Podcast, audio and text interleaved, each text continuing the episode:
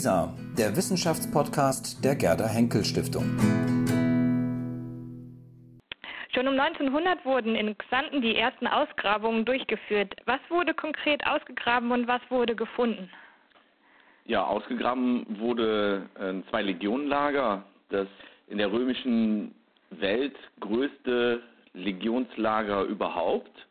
Man wusste schon im 16. Jahrhundert, dass es dort irgendwo liegen musste, allerdings nicht genau wo. Da wurden die Strukturen dieses Lagers, also die Bauten, die Kasernen und Straßen und auch die Umwehrung wurden ausgegraben und dadurch, dass diese Lager in römischer Zeit relativ gleich konzipiert sind, wusste man dann auch relativ schnell, was zu suchen war. Dabei sind also neben den Strukturen natürlich auch zahlreiche Funde zutage getreten, die teilweise äh, höchste Qualität auch haben. Also Sie müssen sich vorstellen, dort waren insgesamt etwa über 10.000 Soldaten stationiert und die hatten natürlich auch Kommandeure und Offiziere, die dort auch lebten und arbeiteten. Ja, und dementsprechend hatten diese Offiziere aus Rom Luxusgüter dabei und solche Dinge sind auch gefunden worden während der Ausgrabung mhm. im 20. Jahrhundert. Wer hat da konkret ausgegraben? Also waren das alles ausgebildete Archäologen oder waren das auch ja, Bauarbeiter oder irgendwelche Bauern? Um 1900 herum, also mhm. konkret äh, begannen die systematischen Grab Grabungen 1905 und wurden bis 1914 eben durchgeführt. Diese Grabungen hat das Bonner Provinzialmuseum durchgeführt und das waren schon ausgebildete Archäologen. Da mhm. hat man im Grunde eine Entwicklung zu fassen, die dahin geht zu einer Professionalisierung der Archäologie. Vor 1900 haben dort bereits Vereine Untersuchungen, kleinere Untersuchungen durchgeführt, die sich aus Interessenten der Archäologie zusammensetzten. Also das waren interessierte Laien die die Mitglieder dieses Vereines bildeten. Und die haben also von der Mitte bis zum Ende des 19. Jahrhunderts viele Grabungen geleitet und das geht aber dann in die Hände der Profis, sag ich mal, äh, mhm. über zu der Zeit eben. Können Sie vielleicht beschreiben, wie die damaligen Archäologen, Sie haben da gerade schon die Professionalisierung der Archäologie angesprochen, mit welchen technischen Hilfsmitteln damals gearbeitet wurde? Man kennt das ja jetzt von heutzutage, dass dann die Archäologen immer mehr technische Hilfsmittel zur Verfügung haben, Georadare oder Magnetometer mhm. oder zum Beispiel mit digitalen Zeichenprogrammen wie AutoCAD zeichnen. Was gab es damals für technische Methoden? Ja, man hat sich natürlich der technischen Methoden bedient, die Stand der Zeit waren. Es gab Nivelliergeräte oder Theodoliten. Die Nivelliergeräte eben messen die Höhe, die Theodoliten bringen die dritte Dimension dabei. Und man hat also alle Fundstücke oder Befunde, also die Strukturen, die man im Boden fand, hat man dreidimensional eingemessen und in einem übergeordneten Messsystem eingefügt, sodass man eigentlich ähnlich wie heute die Strukturen verorten konnte mit mhm. den technischen Mitteln damals. Was wurde dann mit den Befunden und Funden gemacht? Wurden die alle inventarisiert und dokumentiert? Man kennt das ja von Ausgrabungen aus dem frühen 20. Jahrhundert, dass häufig das dann nicht dem heutigen Standard ähm, nach inventarisiert worden ist oder dokumentiert worden ist und dass auch viel zum Beispiel durch Raubgräber in den Kunsthandel gelangt ist. War das in Quanten auch der Fall? Raubgräber ist ein zeitloses Problem. Das ja. gibt es heute auch und der technische Fortschritt wird natürlich auch von den Raubgräberinnen und Raubgräbern genutzt. Ja, und damals hat man die Funde, das, was man im Boden konkret an den Realien gefunden hat, versucht zu trennen nach Schichten. Mhm. Das ist also heute sehr ausgefeilt und ganz entscheidend, dass man im Boden versucht, einzelne Schichten zu trennen, weil die zu unterschiedlichen Zeiten entstanden sind. Und diese Schichten, die werden zumeist datiert von den Überresten an Keramik beispielsweise, die in den Schichten gefunden wurden. Mhm. Die kann man heutzutage sehr gut auseinanderhalten, weil sich der Geschmack an Geschirr sehr rasch änderte, mhm. sodass eine Chronologie heute bekannt ist. Und wenn man in einer Schicht nur Dinge findet aus dem ersten Jahrhundert, dann ist das schon ein wichtiger Hinweis. Und in den Schichten drüber, die entstanden dann entsprechend später, Mhm. Sie müssen sich das vorstellen, als wenn ein, ein Haus wird einplaniert mhm. und auf dem Haus wird ein neues Haus gebaut. Dann wird man das später immer wieder feststellen können, dass sich unter dem Haus eine Schicht befindet, die aus einer früheren Zeit stammt. Mhm. Und in der Schicht darüber ist dann entsprechend jüngere Keramik oder auch Münzen, also alles die Dinge, die dann zur Datierung helfen. Und die werden auch entsprechend der Schichten dokumentiert, dass man die später am Schreibtisch wieder zuordnen kann. Mhm. Und das haben die in gröberen Ansätzen damals auch gemacht. Also die haben auch damals schon feststellen können, dass dieses Lager äh, nicht ein Lager gewesen ist, sondern dass man im Grunde mehrere Lager an derselben Stelle hatte, die man unterscheiden konnte, weil sie sukzessive niedergelegt worden sind.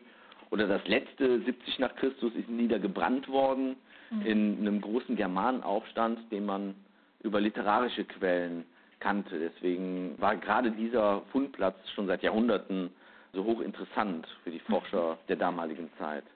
Mhm. Ja, und diese Datierungsmethoden hat man damals schon verwendet. Das ist auch ein Beitrag der Professionalisierung, weil davor war die Zuordnung zu den Schichten kaum möglich, weil man bei den Grabungen nicht auf Verfärbungen im Boden geachtet hatte. Mhm. Also wenn man einen Pfosten in den Boden setzt und dieser Pfosten, der vergeht, dann bleibt allerdings eine Verfärbung. Das bedeutet, dieses Pfostenloch wird immer zu erkennen sein. Und erst ab dem Moment, wo man realisiert, es gibt solche Verfärbungen, die man von dem umgebenden Bodenreich unterscheiden kann, da kann man dann beginnen, die Schichten auseinanderzuhalten. Und das ist eben um 1900, 1870er, 80er Jahre, da beginnt das dann. 1894 wird dann das Pfostenloch sozusagen entdeckt und damit stößt man in der Archäologie in ganz neue Dimensionen vor. Und heute ist das eben alles so weit verfeinert, dass man ganz klar nach Schichten auch abgräbt und dann entsprechend die Funde darin auswertet und so zu einer exakten Chronologie des Ortes kommt. Was da passiert ist, was da als erstes gebaut worden ist, wann das niedergelegt worden ist, was man dann Neues gebaut hat und so weiter bis in, im Grunde in die heutige Zeit. Könnten Sie dann kurz beschreiben, was dann 1914 mit dem Ausbruch des Ersten Weltkrieges passierte? Wurden da die Ausgrabungen komplett niedergelegt und was passierte dann mit den Befunden, die man schon ausgegraben hatte? Wurden die dann in situ belassen oder dann zugeschüttet? Man hat damals äh, sowieso anders als heute nicht flächig gearbeitet, sondern mit, heute würde man sagen, dünnen Suchschnitten die man dann in den Boden getrieben hat. Und die wurden, nachdem man dann das, was man da drin gefunden hat, die Strukturen zum Beispiel, die wurden dann gezeichnet und aufgenommen und dann hat man diese Schnitte immer wieder zugeschüttet. Das mhm. heißt, in jedem Jahr in einer Kampagne, die dauerte vom Sommer bis in den Herbst, hat man 30, 40 Schnitte, die dann, nachdem sie dann fertig untersucht worden waren, immer wieder zugeschüttet hat. Ja, und mit Ausbruch des Ersten Weltkrieges am 2. August mhm. ist diese Grabung dann stillgelegt worden. Am 1. August war man noch hier vor Ort und hat dann sicherlich schon erkannt, hier wird es nicht weitergehen, weil die ganzen Grabungsarbeiter, die wurden eingezogen. Die waren ja. also in den jüngeren Jahrgängen auch und äh, mit dem ersten Mobilmachungstag mussten sie sich dann eben auf die Reise zu ihren Bestimmungsorten machen. Dann blieb einem nichts anderes übrig, als die äh, Schnitte zuzuschütten. Was für eine politische Bedeutung hatten die Ausgrabungen zu dieser Zeit? Also man weiß ja, dass Wilhelm II. Ja. zum Beispiel sehr an der Archäologie interessiert war. Wie war die Sicht da auf Römer und Germanen und wie wurde es politisch zum Beispiel genutzt? Also gab es da auch einen Germanenkult zu dieser Zeit? Der Umgang mit der politischen Seite war ambivalent, weil es gab zwei Traditionsstränge, vor allen Dingen auch den, den germanischen, auf den man sich gerne bezog, ausgehend von der Schlacht im Teutoburger Wald, wo dann die Germanen die Römer entscheidend besiegt hatten und die Germanen dann als Urahnen des deutschen Volkes auch genommen worden sind. Und Kaiser Wilhelm II. hat dieser Traditionslinie eine zweite hinzugefügt, die eigentlich das Gegenteil äh, davon bedeutete, nämlich, nämlich die römische. Sie sagten ja schon, dass äh, er sehr interessiert war an der Archäologie und äh, gerade auch an der, an der griechischen und an der römischen, er hat dann auch 1900 die Saalburg eröffnet, wo er selber gegraben hat, also im Taunus ein, die Rekonstruktion eines römischen Kastells, das er feierlich eröffnet hat und in der Rede hat er den Bezug zum römischen Reich äh, gezogen,